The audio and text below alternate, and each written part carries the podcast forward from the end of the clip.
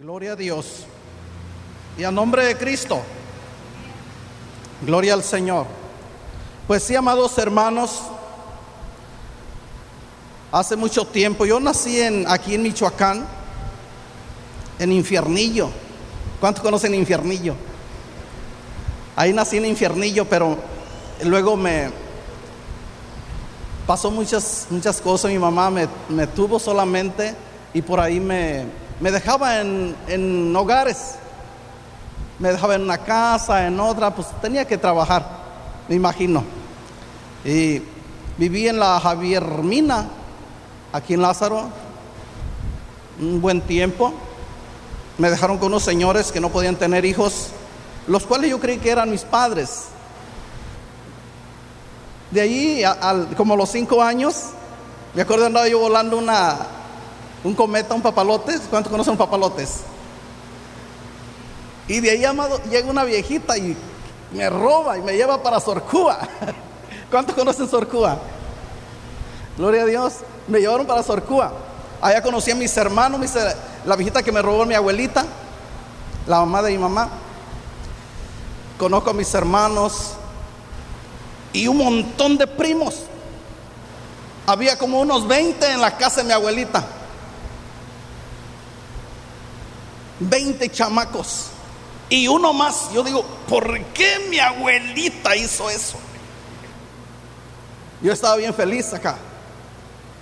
Pero bueno, Dios sabe todas las cosas. Todo por el, las tribulaciones y las cosas terribles por donde iba yo a pasar.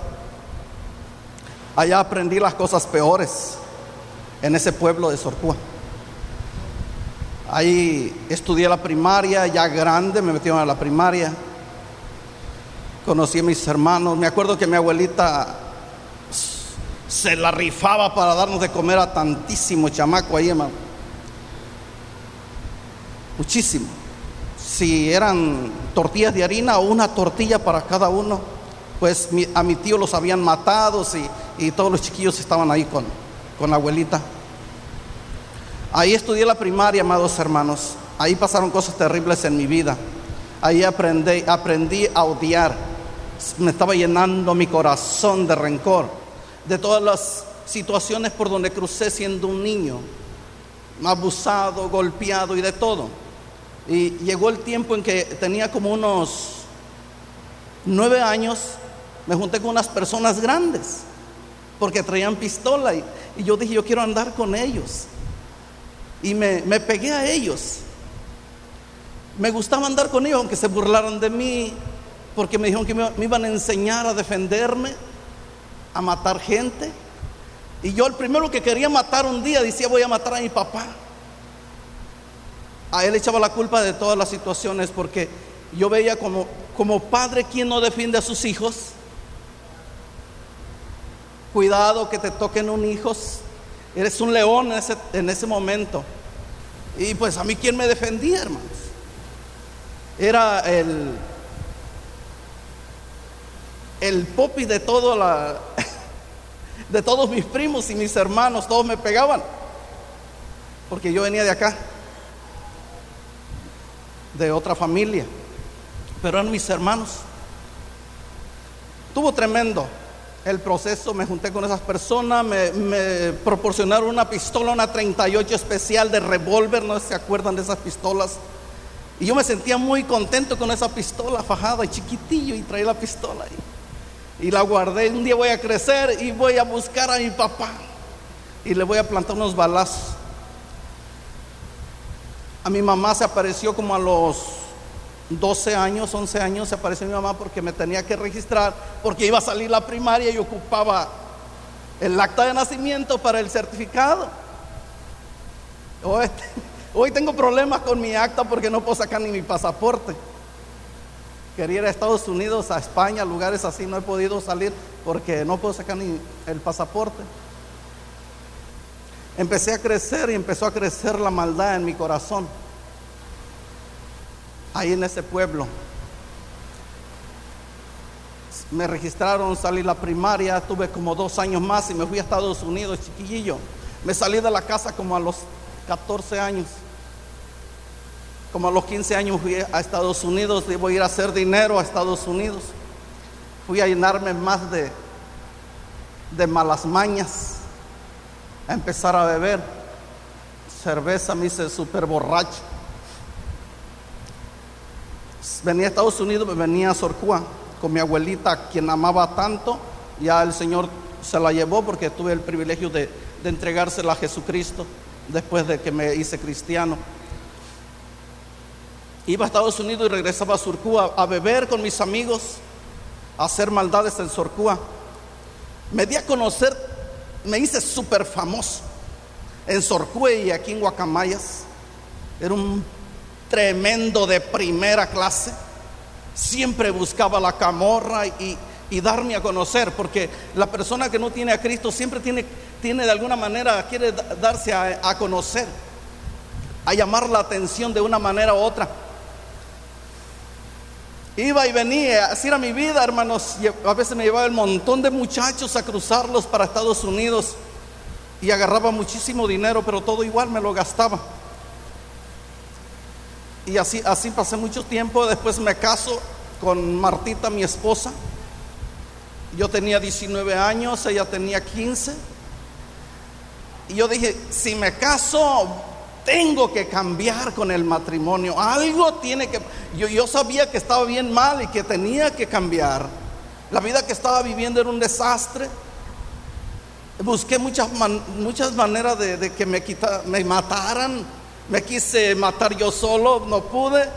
Pero buscaba bronca, buscaba problemas. Me llegaban a poner pistolas aquí y le jalaban y la pistola no tronaban, hermanos. Yo dije que alguien, buscaba que alguien me quitara la vida por la forma en que estaba viviendo, me sentía de lo peor.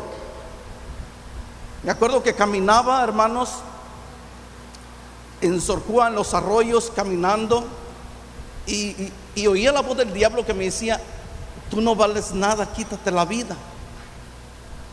Oía claramente, yo hablaba con el diablo. Tenía un demonio que, que siempre se la pasaba conmigo, a, al cual le puse un nombre, y le puse un nombre, un nombre, le puse el What happened. Ese demonio se la pasaba conmigo, ¿qué pasa? Ese la pasaba conmigo, me agarraba golpes con él, porque a veces me, me, enfadaba de que donde yo estaba, él estaba ahí. Me acuerdo que andaba yo trabajando en Estados Unidos, hermano, cortando fruta, trabajé en el campo mucho tiempo allá. Después ya me hice técnico allá mismo en la soldadura. Pero de chavo yo trabajé en el campo. Y ese tremendo llegaba y me meneaba la escalera y me tumbaba y nos agarramos en el zacate, pero la gente no veía nada, solamente yo lo veía. Algo tremendo. Estaba lleno, lleno de demonios, endemoniado completamente. Para mí Dios no existía. Yo dije, por eso, y oía la voz que él me decía, quítate la vida, tú no vales, Omar. Tú no vales nada, eres, eres de lo peor de este mundo. No, no debiste haber nacido. Tu madre, en vez de darte pecho, te dio la espalda. Hoy como las mamás que tienen a sus hijos, ¿no? en vez de darle pecho, le dan la espalda. Y yo, yo crecí con muchos problemas hacia mi papá y hacia mi, hacia mi madre también. Conocí a mi papá, gracias a Dios, ya siendo cristiano y lo perdoné. Mi mamá igual la perdoné y amo a mi madre, amo a mi padre, no están juntos. O sea, yo nací, como dice David, en, pecado fui concebido. Fue tremendo, amados hermanos. Y esa era mi, mi vida. Ah, era un correcamino. Yo no jamás me estaba un año en un solo lugar. Jamás. Siempre anduve para allá y para acá. Hoy Dios me tiene aquí. Pero a Dios le ha costado mantenerme en este lugar. Aquí en las en Guacamayas tiene ya desde el 2005 que no me he movido.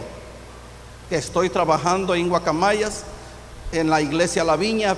Dios no me ha permitido mover, moverme, pero antes me la pasaba así, hacia allá y hacia No tenía cavidad, no tenía paz en mi corazón. En el año 1996, agarré un montón de muchachos y les dije, ¿quién quiere ir a Estados Unidos? De aquí del campamento obrero.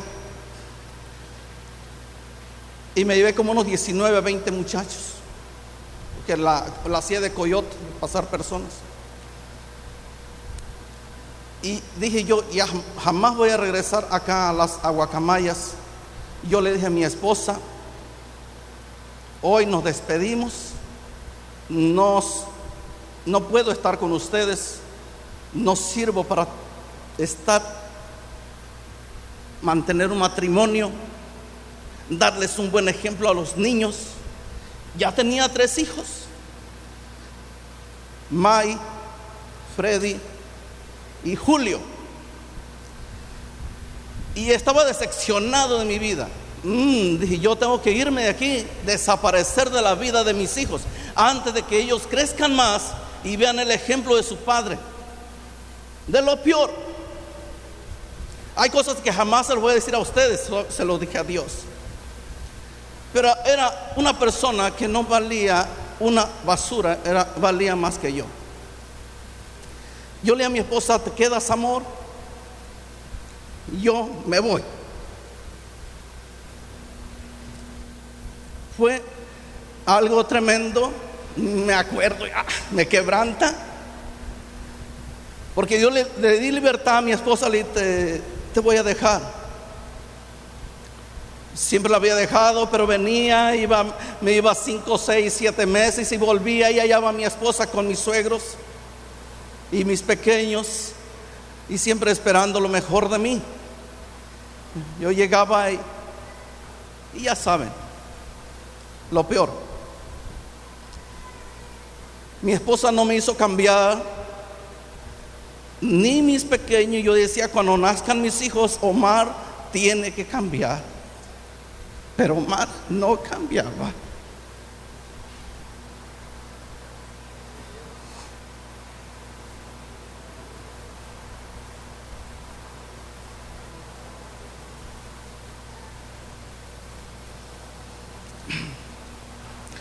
Perdón.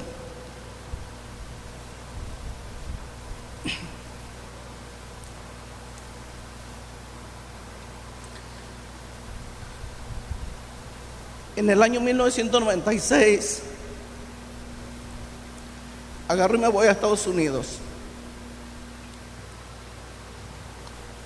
Llego a California y de allí me voy a Washington, pegado a Canadá me acuerdo que los muchachos que llevé no los pude cruzar porque eran demasiado, los tuve que vender. Fue la última perversidades que hice. Los vendí a otro coyote, a otra compañía de coyotes que había ahí. Y yo me fui con un tío, pero se me pegaron dos muchachos, uno se llama Mundo y el otro Efraín, Benjamín.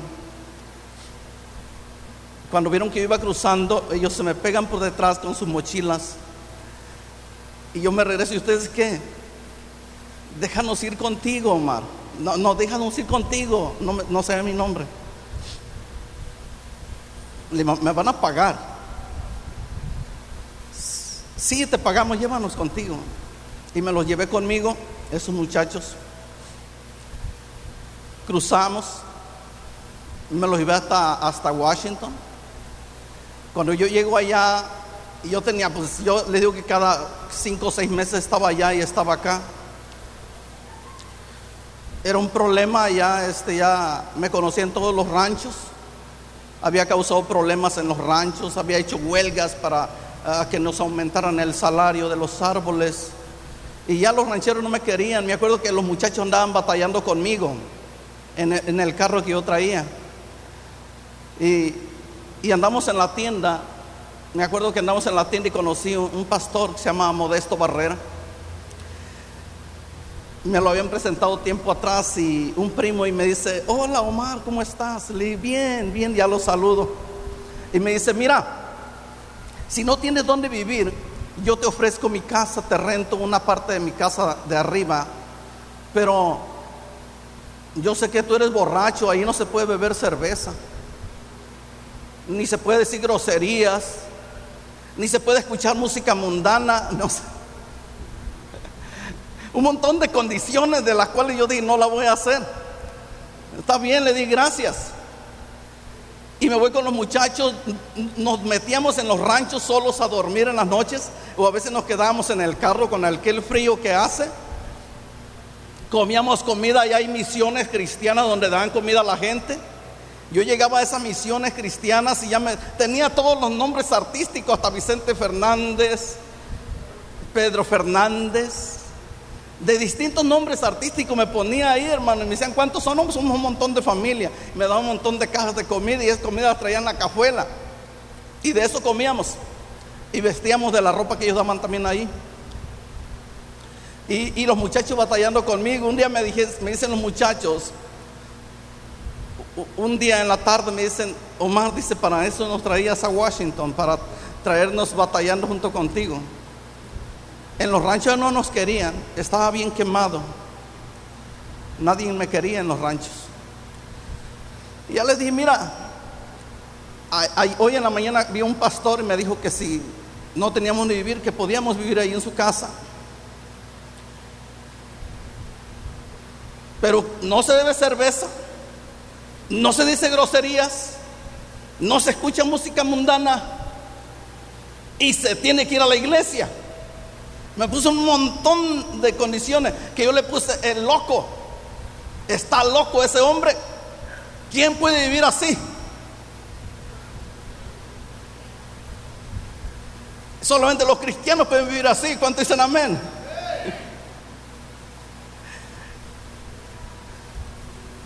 Nos subimos al carro, hermano, le vamos, vamos. Y, y tardamos unas dos semanas mientras nos acomodamos a trabajar.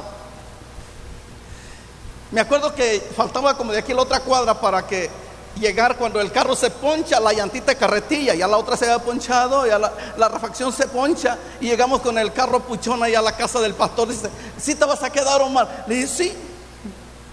Supiera que era la última opción. Por eso que llegamos ahí. Nos quedamos ahí, amados hermanos. Nos recibe con aquel amor y cariño, nos sube en, en la casa bien grandota con calentón integrado así, las ventanillas, alfombrada con baño ahí bonito, las recámaras bien. Y wow, nos acostamos a descansar. A las 10 de la noche él sube y nos dice, ya tengo trabajo para ustedes. Van a trabajar piscando pera pegadito a Canadá. Se llama. Y yo dije, bueno, gracias. Así que otro día nos fuimos a trabajar. Luego, luego nos consiguió trabajo. Bien contentos los muchachos, mi tío y los demás. Y, y nos fuimos a trabajar. Llegamos del trabajo. Llegó el domingo. Bueno, muchachos, ¿qué creen? ¿Qué pasó, pastor? Vamos a ir a la iglesia. Dile a tus amigos que vamos a ir a la iglesia. Es el, el requisito de que estén aquí. Subo arriba y le digo, muchachos, ¿qué creen? ¿Qué pasó? Era domingo a la mañana, el sábado que había pasado nos habíamos ido a la cantina, a escondidas de él. Él se daba cuenta. Después me lo dijo. Yo hice como que no los vi, pero yo los vi. Les di oportunidad, Omar. Nos fuimos a la, iglesia, hermano, nos regaló una Biblia de esas económicas a cada uno. Y nos sentamos en la iglesia, una iglesia de asambleas de Dios. Nos sentamos en la parte trasera, todos juntos. Éramos cuatro. Y empezamos las alabanzas y vimos, empezamos a ver a los hermanos que aplaudían. Y para mí eso era femenino que un hombre aplaudiera. y empezamos a reírnos con los muchachos, porque ellos empezaban a aplaudir, yo los veía y nos estábamos riendo. Ya les digo, miren, me les acerco, mira tu mundo, tú te vas a sentar en aquella esquina, tú Benjamín, tú te vas a sentar allá, y tú, Chelino, te vas a sentar de aquel lado, y mi tío se sienta para allá, yo me quedo aquí. Yo fui más adelante, como a la segunda silla ahí. Y ahora sí empezamos a aplaudir. Se terminó la alabanza, empieza la palabra Mateo 8, 8 28. Cuando se me olvida ese mensaje? Mateo 8, perdón, 11, 28. Venir a mí, los trabajados y cargados. El pastor empieza a predicar y empieza a predicar y empieza a predicar. Y yo empiezo a sentir la palabra de Dios penetrando en mi alma. Cuando el pastor termina la predicación, dice, si estás cansado de esa vida que estás llevando, hmm, dije, alguien le ha dicho a este hombre, alguien le ha platicado mi vida. Si estás enfadado, estás cansado, no haya solución para tu vida, te has querido matar o has buscado hasta la muerte, aún la misma muerte ha oído de ti. Ven, Jesús te está esperando con los brazos abiertos. Y yo estaba sentado en la silla, hermano, y estaba ya llorando, derramando mis lágrimas. Y te estoy hablando. Y me acuerdo que fue algo tan real. Cuando fue Dios mismo que agarró mi hombro y me lo sacudió. Así, siervo, así me agarró Dios te estoy hablando a ti. Yo abrí los ojos creyendo que era el pastor o alguna otra persona y no había sido nadie. Sé que fue Dios. Yo me puse de pie. Vine al frente.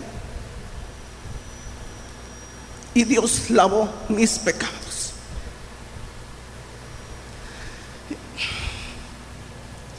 Yo le dije, Dios,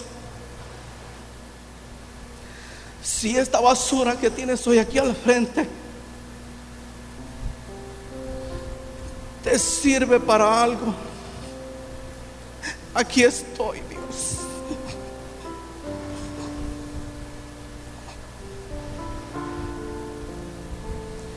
Y ese día, septiembre del 96, entregué mi vida a Jesucristo.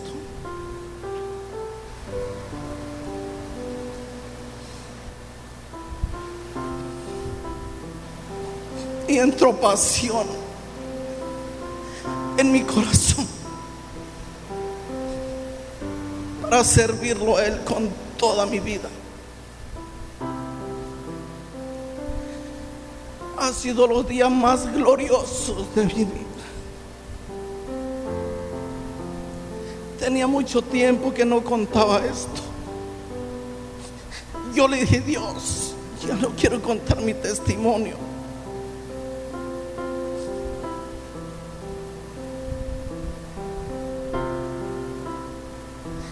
Porque recuerdo de dónde me has sacado. Y todo lo que me has perdonado. Le dije, Dios,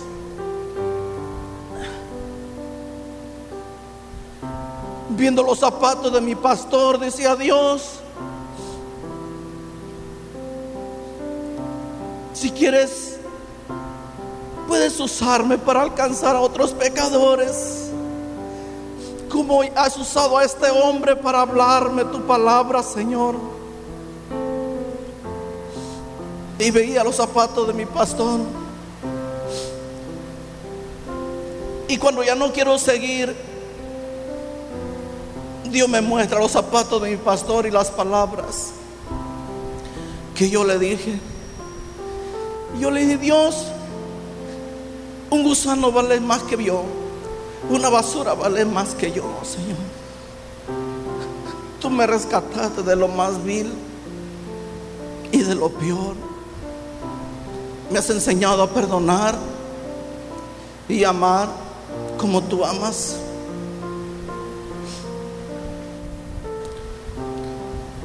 Y le digo gracias, Señor. Porque a veces no vemos los pastores bien alzados.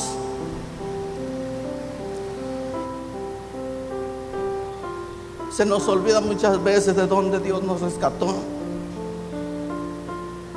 Pero a mí Dios me rescató de la basura. Dios me ha hecho olvidar y con pasión servirle. Entregué mi vida a Cristo allá. Me interesaron tanto las cosas de Dios que a los ocho días yo agarré y me compré una Biblia mejor que esa. Yo le digo, yo quiero prepararme para, para que me uses para tu gloria y tu honra. Me metí al Instituto Bíblico allá por tres años. Y decidí venirme a mi pueblo a predicar el Evangelio. Yo ya estaba bien. Nadie me conocía mi pasado. Pero Dios me, mandó donde me conocían mi pasado. Llegué al primer pueblo que llegué a predicar fue a Sorcúa. Donde antes me la pasaba borracho de cantina en cantina y haciendo broncas y metiéndole cuchillos en la panza a las personas. Ahí me mandó Dios a predicar, casa por casa. Casa por casa entregando folleto y hablándoles a mis amistades, a mis parientes, hasta al cura del pueblo. Porque me puse fuera de la iglesia católica con un megáfono y les prediqué a todos ahí. Diciéndole que Jesucristo es el único camino que lleva al cielo.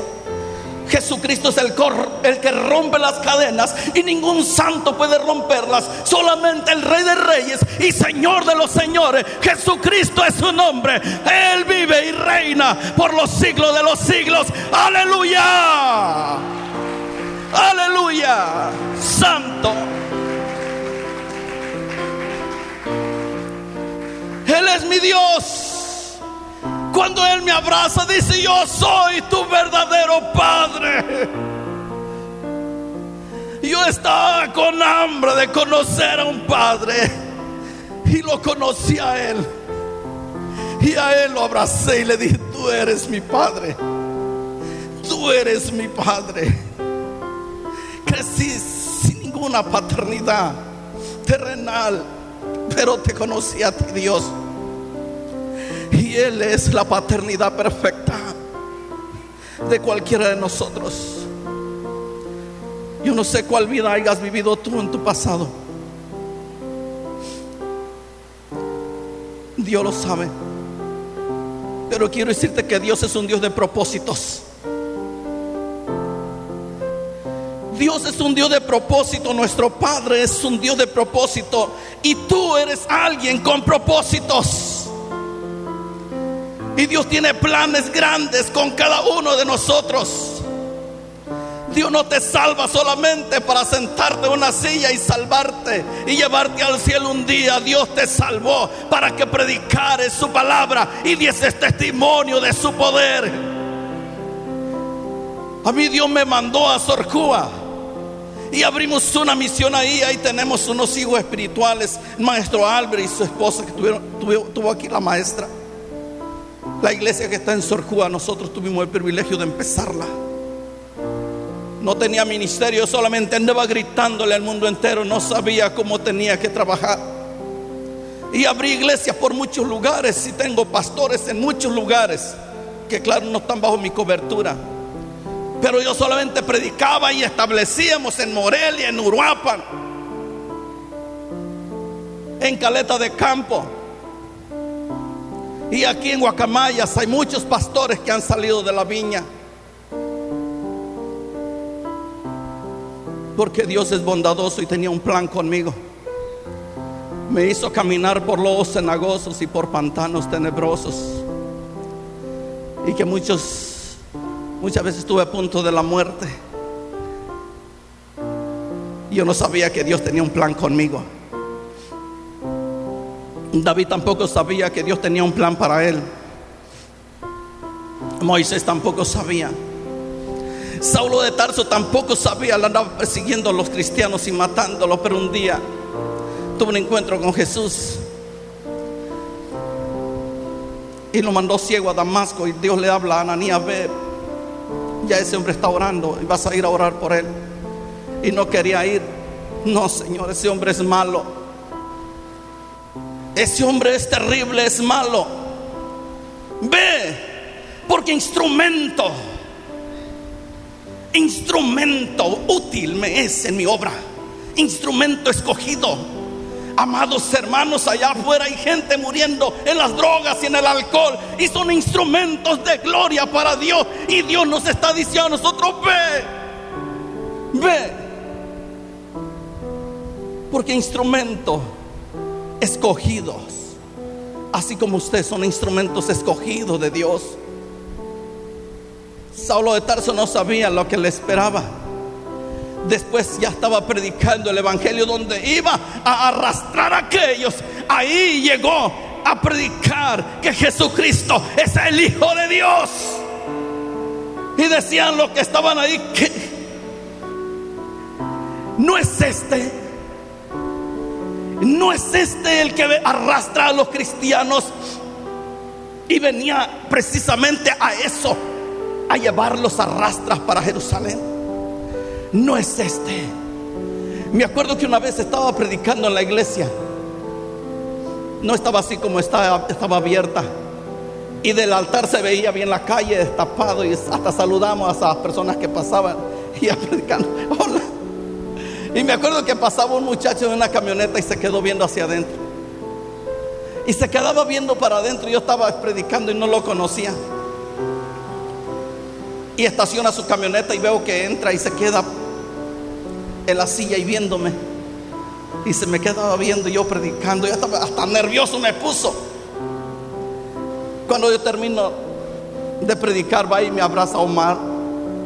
Omar, tú eres aquel pleitista, aquel que en la placita de Guacamayas cada ocho días tenías que pelear y armar la camorra para que hubiera bronca. Sí, yo soy.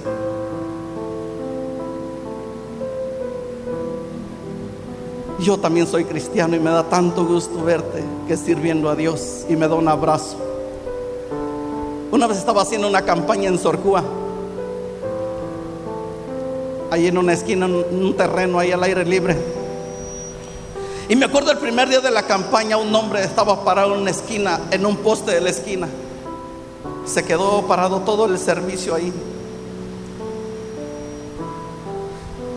El segundo día de la campaña, se arrima un poco más cerca y me queda viendo. Yo dije, el maestro, a quien yo le decía tantas groserías, está ahí escuchando, escuchándome predicar. El tercer día, siendo un domingo, él se pasa hasta el frente y se siente en una silla y pasa a aceptar a Jesús. Y dice, yo vine por por curioso, porque no es posible verte lo que hacía antes y verte ahora que predicas a Jesucristo. Y lo peor es que me gustó. él es el pastor ahí en, en Sorcúa. Déselo fuerte a Jesucristo.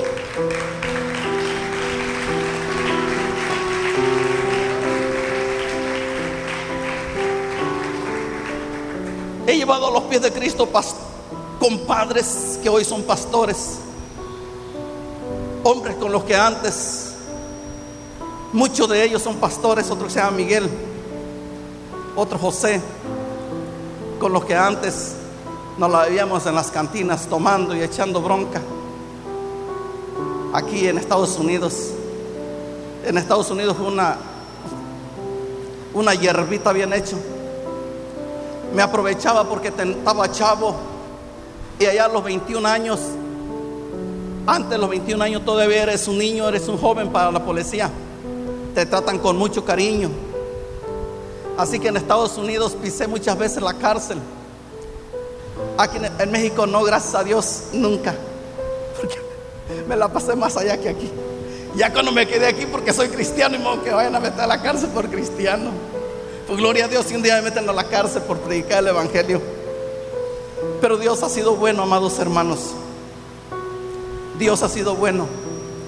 Tenía 26 años cuando entregué mi vida a Jesús, hoy tengo 50 y parece que fue ayer.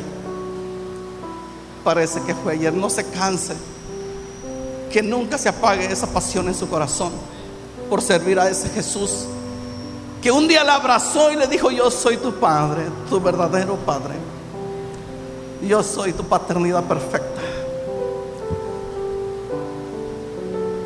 Póngase de pie.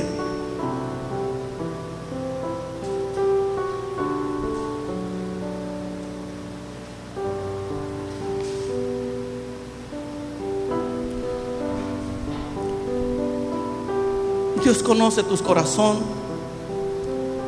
tu sufrimiento, tu pasado. La Biblia dice que Él arroja todo eso a la fondo de la mar y que Él ya nunca se vuelve a acordar de ellos, solamente hace que nosotros nos acordemos para recordar de dónde hemos venido, quiénes somos y para que tengamos misericordia de las almas que se están perdiendo.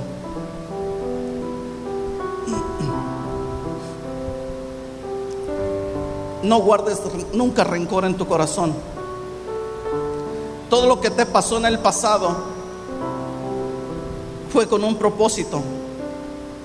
Si alguien te hizo daño cuando eras un niño o una niña,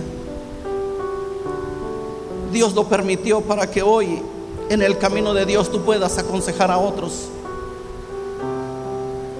Si antes odiabas a tu padre, hoy tienes que amar a tu padre y a tu madre y orar todos los días por ellos y honrarlos. Porque Dios de alguna manera los usó para traerte a este mundo. Porque Dios tenía un plan contigo y te escogió desde antes de la fundación del mundo.